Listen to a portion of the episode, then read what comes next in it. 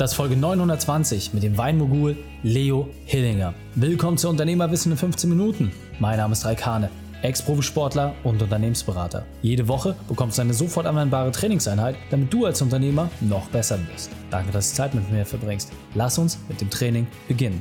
In der heutigen Folge geht es um raus aus der Vergleichbarkeit. Welche drei wichtigen Punkte kannst du aus dem heutigen Training mitnehmen? Erstens, wie man eine Marke aufbaut. Zweitens, warum du vom Ende her beginnst. Und drittens, wieso Qualität zählt. Du kennst sicher jemanden, für den diese Folge unglaublich wertvoll ist. Teile sie mit ihm. Der Link ist reikane.de slash 920.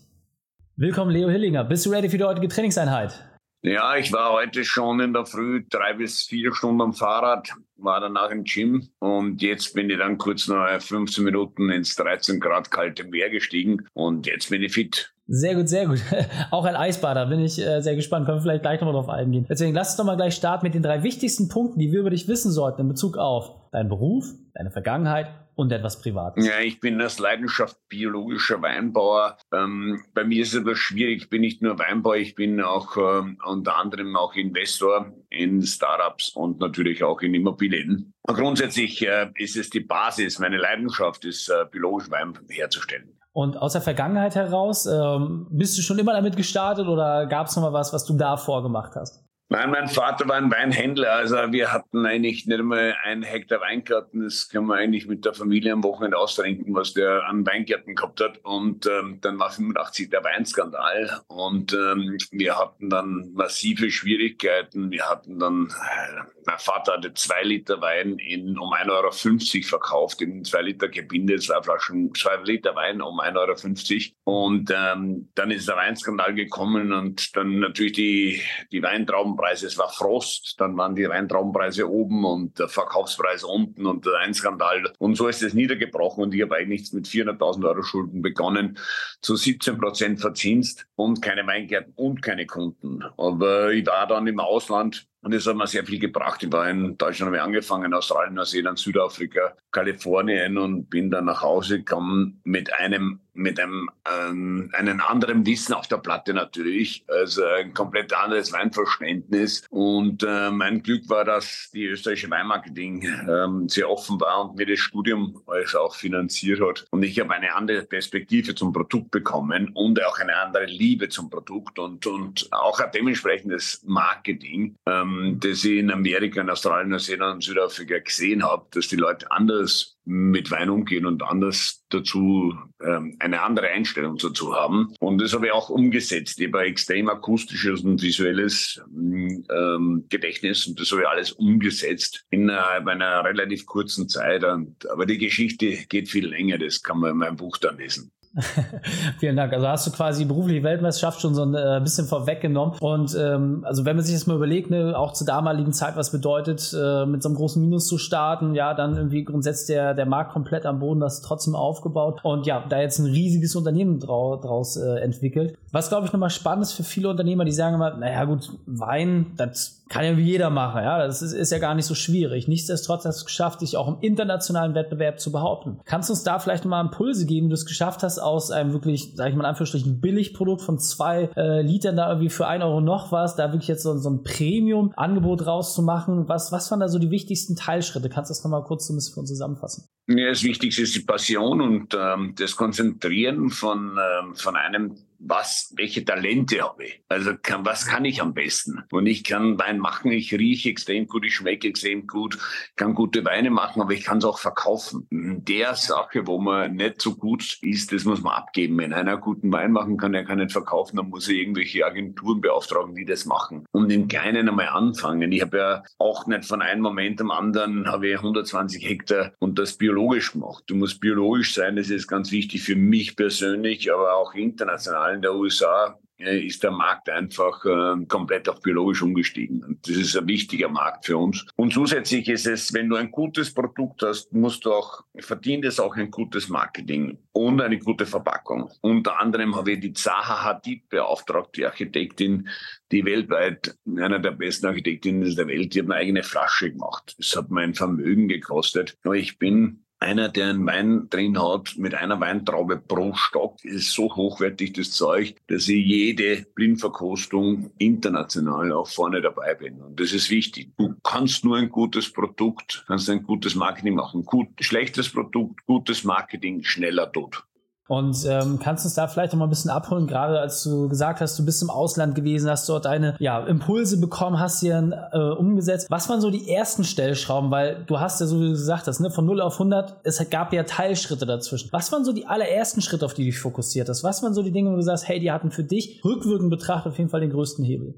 Naja, da waren mehrere Dinge. Ähm, ich bin ja, ich bin sehr breit aufgestellt. Also ich habe meinen biologischen Weinbau mit 120 Hektar und dann habe ich auch noch einen Weinhandel, wo ich äh, mit Wein auch handel, also fertigen Wein produzieren lasse nach meinen Ideen und es auch im großen ähm, Stil verkaufe. Aber ich fokussiere mich natürlich auf meine biologischen Weine. Und die großen Geschichten waren einfach, dass du eine Marke aufgebaut hast mit extrem hohen Qualitäten, voll investiert. Und dann ziehst du hinter dem Ganzen eine zweite Marke nach, um die dann wirklich alle kaufen können, vom Preis her, wo die vernünftig ist. Und ich glaube, das ist das Wichtigste. So kannst du dann schon mehrere Menschen erreichen. Ja, also quasi die Grundidee, dass du sagst, hey, zum Anfang voller Fokus, Premium-Produkt, das Beste, was man liefern kann, daraus eine Käuferschaft entwickeln und dann zu sagen, hey, die, die vielleicht nicht das Budget haben, dann entsprechend auf etwas breitere Ebene abzuholen und da den, den Unterbau zu stellen. Das, das war so alles der Geheimnisse. Kann ich es richtig sagen?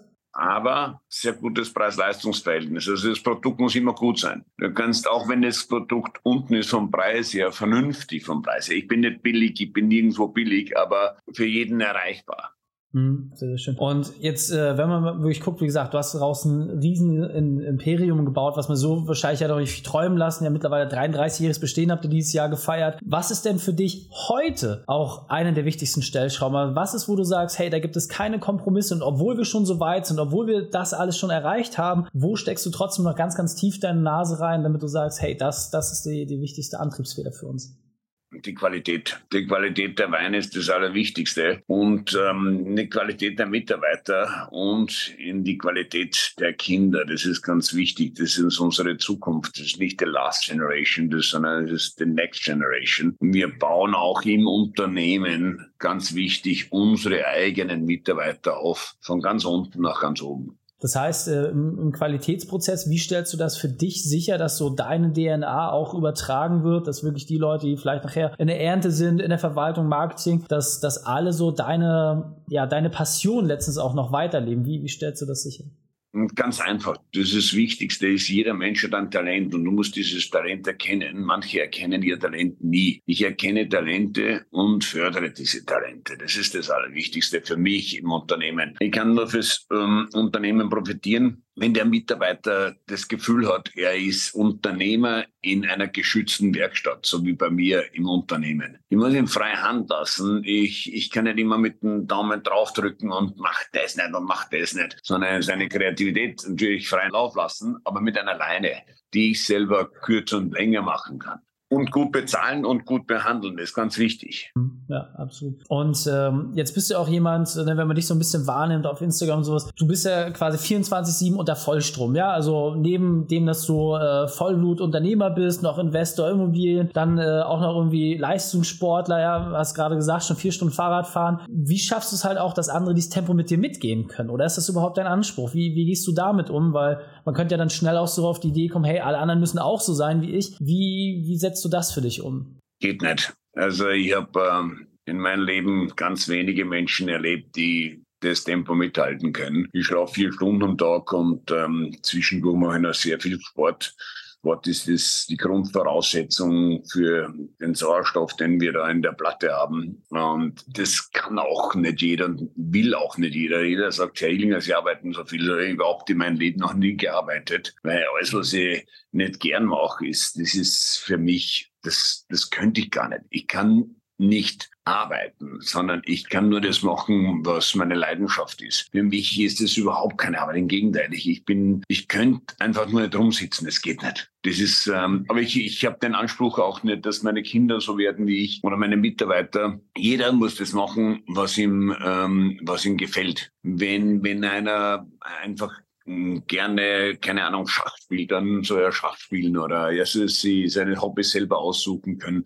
Ich äh, werde meinem Sohn nie sagen, du musst genauso sein wie ich kann er gar nicht. Und es ist auch gut so. Er braucht ähm, seinen eigenen Kopf. Er muss mir nicht nachmachen. Es muss keine billige Kopie sein, sondern Eigenständigkeit.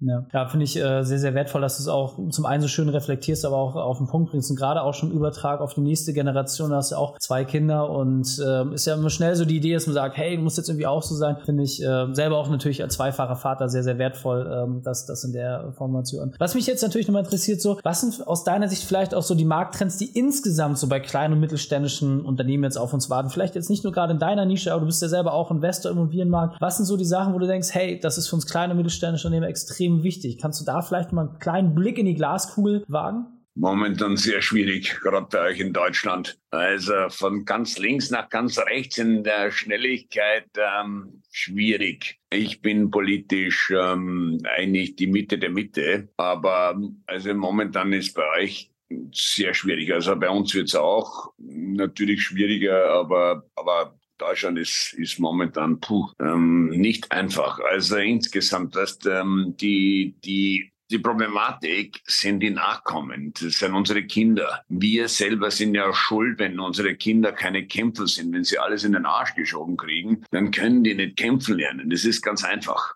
Du musst, ähm, du musst dir vorstellen, wenn du ein Kind immer trägst, dann kann das nicht gehen. Das ist ja klar. Und genau das ist unser Problem und diese, diese Generation, meiner Generation. Also wenn's, wenn ich ein alleinerziehender Vater wäre, wären meine Kinder Ranger. Die hätten eine Ranger-Ausbildung. Ähm, Gott sei Dank haben sie auch eine Mutter, aber die Mutter ist genau das Gegenteil wie ich. Also es ist ein, ein massiver Kampf, muss man sagen. Ähm, ja, bei mir würden die, die nur gesund ernähren, nur sportlich sein, arbeiten von der Früh bis zum Abend, weil sie das von mir sehen und ich bin glücklich dabei. Ich bin ja nicht, ich sage ja nicht, es geht mir alles uh, furchtbar. Aber ja, es ist so, wie es ist. Die nächste Generation, das ist unser Problem. Und in Deutschland hat die ganze Technologie verkauft an irgendwelchen billig produzierenden Ländern und, und, und. Das ist halt echt ein großes Problem. Und dann leidet natürlich Österreich auch dran. Und jetzt Immobilienblase, es fällt alles zusammen. Es wird eine massive Bereinigung geben, aber massiv. Also das heißt wirklich massiv und, und dann werden die ganzen Bläschen und Blasen, die werden platzen und es werden die Stärksten einfach überleben. Das ist bei einer Krise immer so.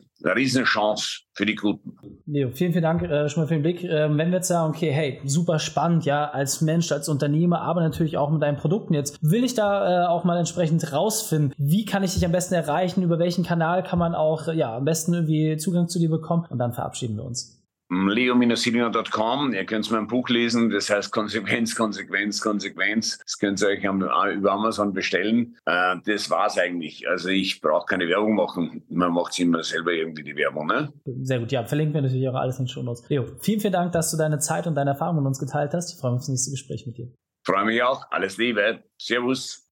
Wenn du Ideen wie diese jetzt auch umsetzen möchtest und wissen willst, wie du dich und dein Unternehmen noch effizienter machst, dann lass uns sprechen. Oder für deinen Termin für ein Kennenlerngespräch unter reikane.de slash Austausch. Die Shows dieser Folge findest du unter reikane.de slash 920. Alle Links und Inhalte habe ich dort zum Nachlesen noch einmal aufbereitet. Danke, dass du Zeit mit uns verbracht hast. Das Training ist jetzt vorbei. Jetzt liegt es an dir. Und damit viel Spaß bei der Umsetzung.